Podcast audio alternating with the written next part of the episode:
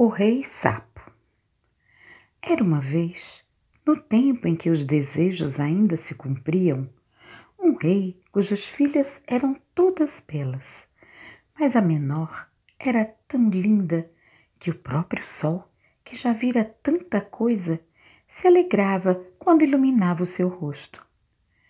Perto do castelo do rei havia um grande bosque escuro, e no bosque Debaixo de grande tilha havia um poço. Quando fazia dia muito quente, a filha do rei saía para o bosque e sentava-se à beira do poço aprazível. E quando a princesinha se entediava, pegava uma bola de ouro, jogava para cima e apanhava de novo. E esse era o seu brinquedo preferido. Mas aconteceu certa vez que a bola de ouro da filha do rei não caiu na mãozinha que ela estendia para cima, mas passou, bateu no chão e rolou para dentro da água. A princesinha seguia com os olhos, mas a bola sumiu e o poço era fundo, tão fundo que não se podia ver o seu fim. Então ela começou a chorar e chorava cada vez mais alto e não conseguia se consolar.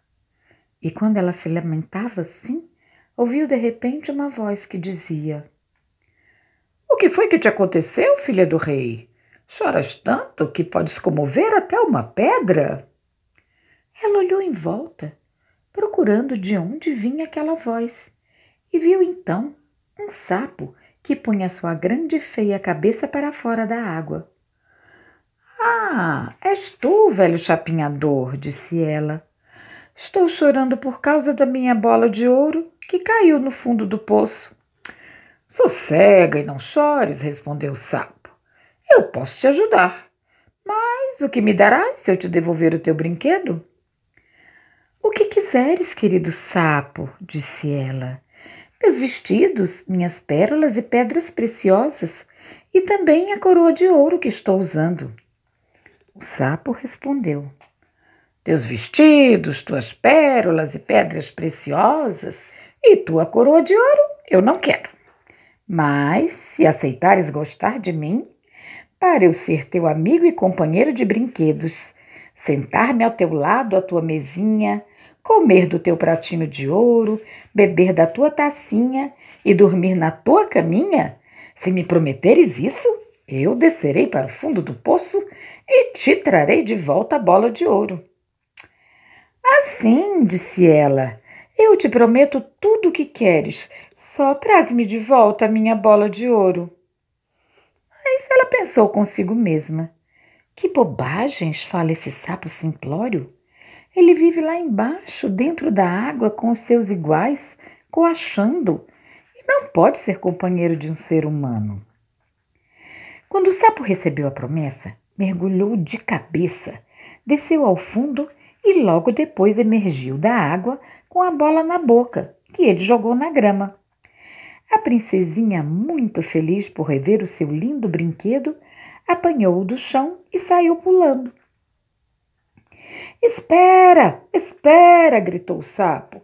Leva-me contigo, eu não posso correr tão depressa.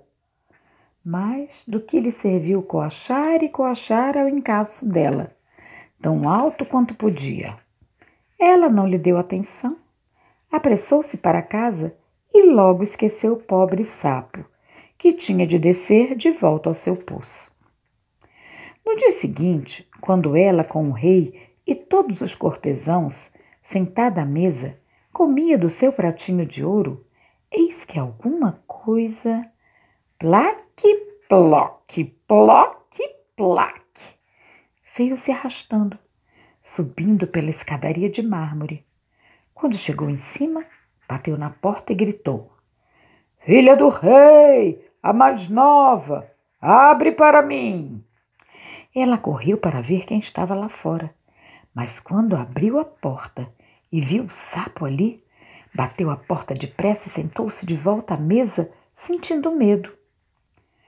O rei percebeu que o seu coração palpitava forte e disse: Minha filha, de que tens medo?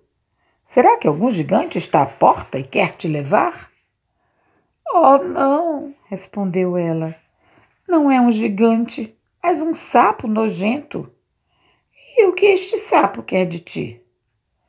Ah, meu pai querido, quando ontem eu estava sentada lá no poço, brincando, a minha bola de ouro caiu na água. E porque eu chorava muito, o sapo foi buscá-la para mim. E porque ele me exigiu, eu lhe prometi que ele seria meu companheiro. Mas eu pensava que ele nunca poderia sair da sua água. E agora ele está lá na porta e quer entrar aqui. Enquanto isso, lá fora, o sapo batia na porta e gritava: Princesa, a mais nova, abre para mim. Lembras o que ontem prometeste a mim? Lá junto do poço? Prometeste sim. Princesa, a mais nova, abre para mim. Então o rei disse: O que tu prometeste, deves cumprir. Vai agora e abre a porta para ele. Ela abriu a porta e o sapo entrou pulando, sempre nos pés da princesa, até a sua cadeira. Então sentou-se e gritou: Levanta-me para junto de ti. Ela hesitou até que finalmente o rei mandou que o fizesse. Quando o sapo já estava na cadeira, quis subir para a mesa. E quando já estava ali, ele disse: Agora empurra o teu pratinho de ouro mais para perto de mim, para podermos comer juntos. A filha do rei obedeceu, mas via-se bem que não era de boa vontade. O sapo regalou-se a beça com a comida, mas ela sentiu cada pedacinho quase atravessado na garganta. Finalmente, ele disse: Fartei-me de comer e estou cansado. Agora leva-me para o teu quartinho e arruma a tua caminha de seda, onde nós dois vamos dormir.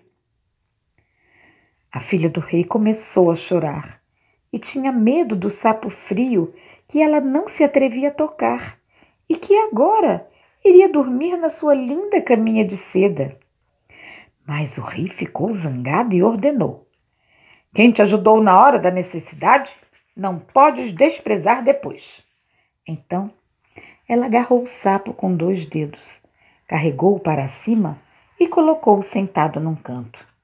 Mas, quando ela estava deitada na cama, ele veio se arrastando e disse: Estou cansado, quero dormir igual a ti. Levanta-me, senão eu conto ao teu pai. Aí ela ficou furiosa, levantou o sapo e atirou com toda a força contra a parede. Agora me deixarás em paz, sapo nojento. Mas quando ele caiu, já não era mais um sapo, mas um príncipe de belos olhos carinhosos. Agora ele ficou sendo, pela vontade do pai da princesa, seu companheiro, amado e esposo. E ele contou-lhe na mesma hora que tinha sido enfeitiçado por uma bruxa malvada, e ninguém poderia libertá-lo do poço a não ser só ela. E na manhã seguinte, eles iriam juntos para o reino dele. Então, adormeceram ambos, e na manhã seguinte, quando o sol os acordou, chegou uma carruagem atrelada a seis cavalos brancos, de cabeças enfeitadas por seis plumas de avestruz e arreados com correntes de ouro, e de pé na traseira estava o servo do príncipe, que era o fiel Henrique. O fiel Henrique ficara tão triste quando seu amo foi transformado em sapo que mandou colocar três aros de ferro em volta do seu coração, para que ele não se partisse de dor e de tristeza. A carruagem viera para levar o príncipe de volta ao seu reino. O fiel Henrique ajudou os dois a subir na carruagem, colocou-se de novo na traseira e ficou felicíssimo com a libertação. Depois que eles já tinham vencido uma parte do caminho, o príncipe ouviu um estalo atrás dele, como se algo se tivesse quebrado. Ele se voltou e gritou: Henrique, o carro está quebrado. O carro não, príncipe amado, é um aro do meu coração cheio de dor e compaixão por vós no poço aprisionado e em feio sapo transformado. Ouviu-se mais um e mais outro estalo, e o príncipe pensou de cada vez que era a carruagem se quebrando.